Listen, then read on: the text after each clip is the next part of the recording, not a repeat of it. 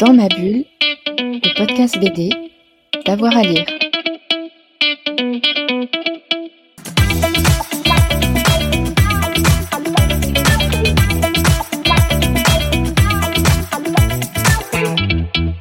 Bonjour à toutes et à tous et bienvenue dans ce nouvel épisode de Dans ma bulle, le podcast BD d'avoir à lire. Aujourd'hui, on va parler de la résurrection d'un magazine mythique, Métal Hurlant, renaît en effet de ses cendres. Ce sera un trimestriel, un crowdfunding est en cours, hein. il est largement au-dessus euh, des 100%. Et pour en parler aujourd'hui avec moi, j'ai le plaisir de recevoir Vincent Bernière et Jerry Frissen. Messieurs, bonjour. Salut Jérôme. Alors, Vincent, vous êtes le directeur de la rédaction du Nouveau Métal Hurlant. Jerry, vous serez au sommaire du premier numéro. Mais d'abord, Métal Hurlant, c'est quoi pour vous? Métal Hurlant, c'est ce qu'on appelle un, monument, un monument de, la pop culture contemporaine.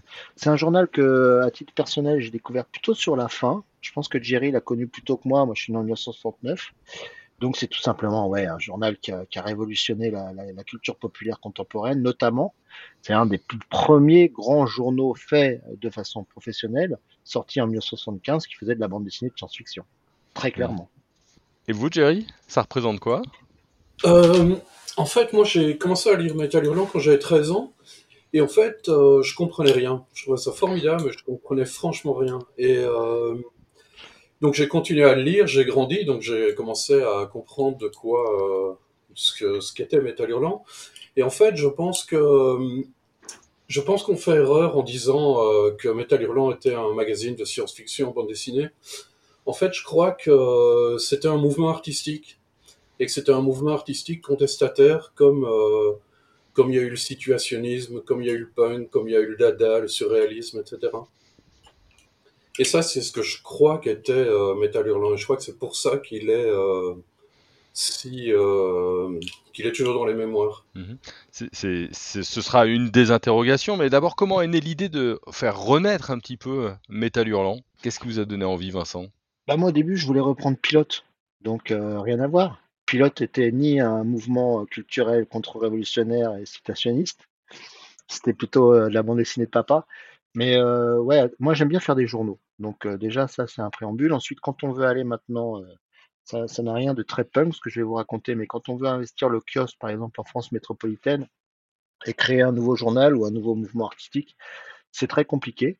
Donc je, on le fera peut-être, je le ferai peut-être. Hein, j'ai des des projets à, à, à, ce sujet, mais bon j'avais commencé par me dire, moi j'ai repris les cahiers de la BD en 2017.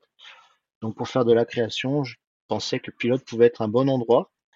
Euh, mais bon, Pilote, c'est un vieux paquebot échoué quelque part dont, dont, Dargo ne sait pas quoi faire. Ils en ont fait quelque chose de pas trop mal d'ailleurs, ils hésitaient. Ils ont fait un, une application numérique qui s'appelle Matin, en référence à la baseline. Matin, quel journal?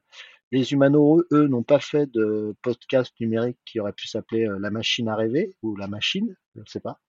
Mais donc, ils ont trouvé ma proposition séduisante. Elle s'inscrit dans un cadre totalement différent de, la publication Metal Hurlant. Jerry a pas complètement tort en disant que c'était un mouvement artistique. Enfin, en tout cas, in progress, ça l'est devenu parce que Metal Hurlant, c'est pas, pour moi, pas réfléchi en amont comme euh, le situationnisme, par exemple. C'est plutôt proche de l'esprit punk, qui était d'ailleurs concomitant à la, à la création euh, du journal, hein, enfin en tout cas si, on voit ce qui passait notamment aux États-Unis, il y a un esprit punk, un esprit rock qui s'est ensuite développé un, peu par la suite. Euh, nous, on n'est pas dans cet état d'esprit-là aujourd'hui. Hein. Donc euh, c'est un MOOC qui fait 288 pages, dont 225 pages de bande dessinée de création et 60 pages d'articles. Une fois sur deux, il y aura un numéro vintage qui rappellera éventuellement aux gens ou qui fera découvrir aux, aux jeunes gens ce qu'a pu être euh, Metal Hurlant, mais Metal Hurlant de 75 à 87, puis de 2002 à 2004, dans la version notamment à laquelle a collaboré, a participé, même dirigé Jerry Friesen, ça n'a rien à voir. C'est pas du tout le même journal. Donc c'est un mouvement, si c'est un mouvement, c'est un mouvement foutraque. C'est une vraie auberge espagnole, mais avec une vision et avec des gens qui partageaient effectivement certaines valeurs disruptives, euh, rebelles, euh, anticonformistes durant toutes ces années. Ah, du coup, si je vous entends bien, donc on n'est pas tout à fait dans le même axe, mais vous, qu'est-ce que vous avez envie de faire avec ce nouveau magazine? Nous, on a envie de, donner la parole à des jeunes gens d'aujourd'hui et d'essayer sur des thèmes contemporains, parce que la science-fiction, c'est juste une recette littéraire. Hein. pas croire que la science-fiction, c'est un genre. Alors, ça l'a été, ça a été un genre culturel, mais il s'agit de parler du monde d'aujourd'hui. La science-fiction l'a toujours fait en opérant un petit déplacement, que ce soit temporel ou que ce soit spatial. Donc, on va refaire, on va réutiliser, si vous voulez, cette, recette ancienne qui est devenue mainstream, mais qui ne l'était pas à l'époque, de, notamment de, de Metal Hurlant. Et ce qu'on a envie, parce que ce qui se passe aujourd'hui, enfin, la science-fiction fait partie de nos vies. Depuis un an, euh, je veux dire, un peu après qu'on ait décidé, notamment avec Jerry, hein, qui fait partie aussi du conseil de, rédaction ou du comité de rédaction du nouveau Météorland, quand on a décidé de parler d'anticipation au futur proche, voire très proche, l'épidémie de, Covid-19 n'avait pas encore envahi la planète Terre. Mais je veux dire, euh, quelques temps après, on s'est dit, mais putain, c'est dingue, quoi. C'est du jour au lendemain, notre vie peut changer. Je ne sais pas si vous vous rappelez, euh, un certain vendredi de, mars 2013, euh, en tout cas en France, de mars 2020, pardon, en tout cas en France, euh, il a été dit qu'on allait bientôt être confiné, qu'on qu'on allait devoir rester chez nous et que peut-être qu'il y aurait des militaires au carrefour pour euh, contrôler nos identités. Bon, là, d'un coup, on était dans de la SF. Ça, ça avait. Donc, euh, cette petite recette, elle a comme qualité ou comme défaut d'influer réellement sur ce qui va nous arriver. La façon dont on envisage le monde demain, eh ben, ça influe sur le monde de demain tel qu'il va arriver. Donc on a envie un peu comme ça de reprendre la main sur ces territoires-là pour éventuellement essayer de les influer, voire si les influence pas, ce qui est plus probable que l'inverse, au moins qu'on se distrait, qu'on prenne du bon temps et qu'on s'amuse bien. Mmh, donc une science-fiction plutôt proche, pas trop de space opéra ou de cyberpunk ou, ou d'autres choses, plutôt de l'anticipation qui parle de nous aujourd'hui, quoi. Non, c'est pareil, le space opéra, enfin, si vous regardez Naufragé du temps de, de Forrest et Gillon, euh, ça parlait de, ça parle de relations sentimentales telles que les auteurs euh, pouvaient les imaginer années 70. Donc, que ce soit le, le genre ou le thème, la science-fiction, enfin, de mon point de vue, elle ne fait que ça. hein. Star Wars, ça parle autant du monde d'aujourd'hui que, que d'ailleurs, ça parle plutôt du monde d'hier, hein, si on se réfère au, paradigme temporel de la, de la saga. Donc euh, non, non, il y aura du space opéra, il y aura du planète. Ce sera d'ailleurs euh, au menu des, des, prochains numéros. On va essayer de, de, balayer comme ça les, des, genres majeurs de, de, la SF, comme la fantasy aussi. Et, euh, vous, vous, parlez dans la, dans la, présentation de liberté d'expression. Euh, Jerry, vous qui êtes au conseil éditorial, ça veut dire que vous allez tout publier ou comment vous allez faire? Oh ben c'est pas qu'on on publie tout ce qu'on tout ce qu'on nous propose. la question liberté d'expression, je me souviens pas du moindre débat de sur, sur, une histoire ou un texte où on s'est dit non, on peut pas publier ça parce que ça aborde tel ou tel thème ou qu'on n'aime pas le on n'aime pas ce que ça raconte. Donc oui, c'était euh, tout à fait tout à fait libre de ce côté-là. Maintenant, je sais pas ce qui va se passer dans le futur, mais il y a on n'a jamais eu ce, moment, il a pas, à mon avis, il n'y a pas de raison de l'avoir.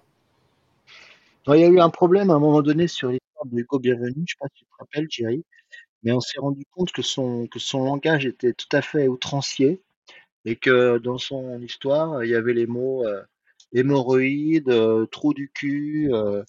Euh, donc j'ai appelé Hugo Bienvenu, j'ai dit écoute Hugo, vraiment t'exagères. Et, et, en guise de réponse, il a, il a ajouté le, le mot jouir euh, à la fin de l'histoire. Je lui ai, je lui ai dit que c'était OK. Ouais. ouais, bah ouais. For Forcément. Euh, Hugo Bienvenu, un petit mot sur Hugo Bienvenu parce que c'est, hum, si ce n'est une icône, en tout cas, c'est un auteur de science-fiction qui, qui, marche plutôt très bien en BD avec pas mal de thématiques très intéressantes. Comment vous voyez son. Ouais. Est-ce que c'est pas le, le, le, le prochain Moebius? Non, c'est pas le prochain Moebius parce que il y a qu'un, il y avait qu'un seul Moebius. Il y a eu qu'un seul Jésus-Christ, donc il y a, y qu'un seul. Non, mais c'est vrai que c'est un, un, jeune, un jeune homme très talentueux. Y a eu, on peut parler de Mathieu Bablet aussi, euh, qui est au sommaire du, du numéro. Non, mais je crois que bon, je vous ai parlé de pilote tout à l'heure. Euh, remonter un journal d'humour en bande dessinée, par exemple, aujourd'hui, ou un journal d'aventure en bande dessinée, c'est, ça aurait été compliqué. Mais relancer un journal de science-fiction, parce que quand bien même Jerry prétend que ça n'est pas le cas, ça me paraissait particulièrement pertinent parce que il y a plein d'auteurs qui, qui, qui, développent ce, ce, ce, genre-là aujourd'hui, des gens qui n'ont pas lu Metallerland, pas plus à 13 ans qu'à qu'à 18 ans comme moi, ils les ont jamais eu entre les mains. Alors, euh, c'est vrai que Metal, l'esprit de Métal Hurlant est très fort, perdure. On a chaque, chacun a, sa petite histoire, a sa, façon de concevoir Métal Hurlant. Mais ce qui est sûr, c'est qu'aujourd'hui, des jeunes gens, des gens qui ont moins de 30 ans, des gens qui ont 20 ans, des gens qui ont 25 ans, produisent de la bande dessinée genrée, science-fiction, dont Babelais, dont Bienvenue, dont Timothée le Boucher. hein, et enfin, il y en a d'autres. hein, il y a des collections qui se créent chez Dargo. Et, on voit vraiment qu'il y a un enjeu, et je pense que l'enjeu qui est lié justement à la science-fiction aujourd'hui, c'est que ça, ce genre permet de, de- de parler de soi, permet de parler du monde d'aujourd'hui, permet de véhiculer des idées. Et en tout cas, ça sera, ça sera frappant dans, dans le premier numéro de, s'en- de, de- de s'en apercevoir, en tout cas. Hum, Jerry, vous voulez compléter euh, d'un petit mot tout ce qui vient d'être dit sur la science-fiction? Non, je suis, je suis tout à fait d'accord avec ce que, ce que dit Vincent. Je pense juste quand, quand j'expliquais l'histoire du, du mouvement artistique, je pense que c'est vraiment intéressant de relire les, les vieux métal hurlants du, du début et de se rendre compte qu'en fait, il y, avait, y avait très peu de SF. C'était présenté comme ça, c'était pas très loin, etc. Mais quand on fait le, le, le compte, il y a beaucoup plus d'heroic fantasy que de SF, ce qui est pas gênant. C'est pas une attaque contre la SF, c'est pas une attaque contre l'heroic fantasy, mais je pense que Dionnet, qui dirigeait Metal Hurlant à, à l'époque, était très malin et qu'il a présenté ça comme un magazine de science-fiction parce que la science-fiction euh, marchait super bien à l'époque et c'était euh, plus un coup marketing qu'une qu'une réalité. Mais le, je crois que l'idée du, du mouvement artistique était, était cachée derrière et beaucoup plus, euh, beaucoup plus forte. Et c'est comme ça que, en gros, pilote, on s'en fout, euh, les codes des on s'en fout, euh, à suivre, on s'en fout. Enfin, je les, je les critique pas, je les ai tous lus. Mais euh, Metal Hurlant, c'est toujours là, et ça a une autre, euh, une autre image. Il y a une autre, une autre influence, etc. Parce que c'était, c'était beaucoup plus puissant que ce qui pouvait se passer dans d'autres, d'autres magazines. Et il y a aussi une grosse différence, c'est que c'était un magazine comparé aux autres qui était euh, beaucoup plus un- des espèces de recueils de bandes dessinées, donc genre à suivre. C'est difficile de faire meilleure qualité que ce qui a été publié dans À suivre, mais À suivre n'a jamais été vraiment un, journal comme a été Metal Hurlant. On pouvait acheter Metal Hurlant pour Metal Hurlant, on achetait À suivre pour les BD. Hum, Complètement. Là, vous avez 288 pages, 225 d'histoires courtes, 60 pages d'articles et euh, d'interviews. C'est un MOOC qui sera trimestriel. Quand on sait les difficultés qu'ont euh, certains magazines BD en, kiosque, hein, où ça reste euh, très difficile, et je disais le, rapport qui vient de sortir sur le CNL, c'est la bonne formule pour vous, ce MOOC trimestriel assez volumineux quand même, euh, assez gros avec beaucoup de contenu? Au départ, la, formule, c'était un magazine. hein. Mais, finalement, chemin faisant, on, avait imaginé un hors-série à cette série courante. Et finalement, le, le- la raison, je crois, et une, forme de, vision, en tout cas, de ce qui se passe aujourd'hui en kiosque et en librairie, nous a poussé vers, euh, vers cette parution trimestrielle et, euh, et monothématique. Donc, euh, ce que je souhaite, moi, c'est que Jerry a raison. hein. Bon, il est un peu vache sur à suivre parce que ça a quand même été un mouvement lié au roman graphique, un mouvement important, hein, avec des, auteurs qui sont restés aussi. Mais j'ai envie de dire que ce que je souhaite, enfin ce qu'on souhaite, c'est qu'on achète le nouveau Metal Hurlant parce que c'est Metal Hurlant et aussi pour les BD qu'il y a à l'intérieur. Mais c'est vrai que euh, si on prend Moebius, bon, Moebius c'est vraiment un cas particulier parce que c'est c'est vrai, on regarde les premiers numéros de Metal. Bon, il y a beaucoup de fantaisie. La fantaisie, c'était un genre de la SF à l'époque, hein, c'était pas si tant dissocié que ça. Mais euh, il y, a, il y a du bon et du moins bon, ça c'est clair. Mais on a quand même Moebius. Je veux dire que euh, les lecteurs qui tombaient sur des histoires de Moebius complètement inouïes dans Metal Hurlant pendant de nombreuses années, c'était quand même une plus-value incroyable. Et puis il y avait Dionnet, il y avait Druyet, pardon. Alors c'est vrai que Druyet, moi aussi, quand j'étais plus jeune, euh, je comprenais pas tout, mais surtout je m'apercevais pas de la force plastique qu'il avait. Là, entre Dionnet, Druyet, Moebius, je veux dire, c'était, c'est resté des monuments. hein. Donc euh, respect. euh, on va pas, on va pas jouer dans les mêmes eaux. hein. donc, euh, donc on va rester humble et puis, euh, et, bon, on espère que que la sauce prendra, ouais. Euh, parlez-moi des, numéros 1 euh, sur 2 où vous allez exploiter un petit peu le, fond, vous allez piocher un petit peu dans, ce qui a été fait. Comment vous allez faire? À quoi ils ressembleront ces, numéros un peu vintage? Comment vous allez les composer? Non, c'est encore en gestation. Mais c'est sûr que quelqu'un comme, euh, comme Jerry, qui connaît très bien Metal Hurlant, l'histoire de Metal Hurlant mieux que moi, qui suis arrivé plutôt dans les dernières périodes. Moi, j'ai adoré Kebra, j'ai adoré euh, le revival de la ligne claire. Alors, on n'était pas du tout dans la SF, c'est sûr. Euh, mais bon, on, y, on y réfléchit. Euh, je peux annoncer d'ores et déjà que le premier numéro vintage sera un numéro monumental avec une énorme surprise. Maintenant, je peux pas dire laquelle, mais c'est acquis. En tout cas, ce sera un numéro qui va tout péter. Hein. Ça sera le quantique des quantiques. C'est une petite, euh, un petit indice. Je vois que Jerry sourit. Et je sais qu'il. Bah oui, parce que je, je, sais, mais je sais que je peux pas le dire non plus. Jerry, qu'est-ce que, qu'est-ce que vous, vous avez envie de faire avec ces, ces numéros vintage? Oh, mais J'espère que. Euh, enfin, ce que, j'aimerais euh, voir dedans, c'est non seulement tout, tout, ce qui a fait le, mythe de Metal Hurlant, mais aussi tout ce qui, tout ce qui traîne sur le côté qui a été qui a été oublié et euh, ce, que, ce, que, ce que je trouve dommage en fait. Donc j'espère qu'on va, qu'on va aller piocher un peu plus loin que, que ce dont tout le monde se souvient. C'est prévu. Je, je, veux voir euh, du Macédo par exemple. Je pense, du Géronaton. Pardon? Ou du Géronaton. Oui, Voss et tout. Il y a, y, a, y a plein d'auteurs comme ça qui sont... Euh, je sais pas comment ils sont considérés, disons les, les seconds couteaux de métal hurlant, mais qui faisaient des trucs euh, vraiment surprenants ou troublants. Et je, je pense que c'est important qu'on récupère toute cette partie-là de, de métal hurlant aussi. Mhm. Et qui sera au sommaire donc du, du premier numéro? Est-ce que vous pouvez nous, nous, dresser un petit peu le, la colonne vertébrale? Ouais, bah, il y a, y a, y a, il y a 138 auteurs, hein, donc euh, on va pas les résumer en deux minutes. Euh, en comptant les rédacteurs, hein, les scénaristes, euh, les dessinateurs. Mais bon, on a Mathieu Babler, on a Hugo Bienvenu, on a une histoire scénarisée par Michael, par Michael Bendis, on a une histoire scénarisée par Mark Wed, on a des Polonais, des Australiens, des hommes, des femmes, des transgenres.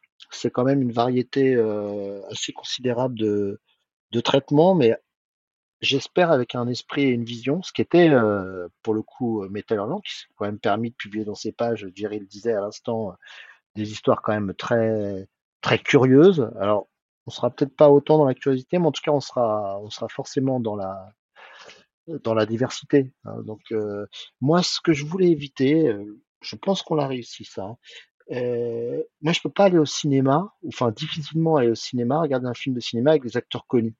Au bout d'un moment, je sais pas, on regarde du cinéma depuis des, dizaines d'années, bah la convention elle marche plus. Je vois Machine, machin, Depardieu, bon, je vois pas les gens, je vois pas les personnages. Donc ce ce qu'on a voulu éviter à tout prix, enfin moi en tout cas c'est ce que je voulais, c'était pas une accumulation de grands noms. D'abord, je pense que ça aurait fait chier tout le monde. Ça aurait peut-être justement un côté à suivre. Jerry, il faut pas dénigrer la première série de l'écho de savane. Hein. C'était pas aussi puissant que c'était pas aussi puissant que Beta Irland, mais il y a, y a, plein de perles là-dedans qui sont géniales et qui ont amené aussi la, la bande dessinée vers un âge adulte. Mais à la fin, on a un casting euh, découverte, quoi. Je veux dire, on a, ce sont des gens qui ont fait, qui ont produit des histoires de qualité, sur lequel on a beaucoup travaillé. Jerry peut le confirmer. Euh, au niveau des scénarios, au niveau des traitements, euh, on est vraiment dans, dans, dans le, des histoires soignées, quoi, un peu comme faisait euh, Mougin dans À suivre, hein, d'ailleurs. Hein. Je suis pas certain que Dionnet ait apporté autant de soins à la publication de ces histoires, des histoires qui lui étaient. Enfin, il y a des, y a des faits d'armes. Hein. Ils acceptaient pas tout et ils en ont jeté un certain, un certain paquet parfois plus ou moins brutalement.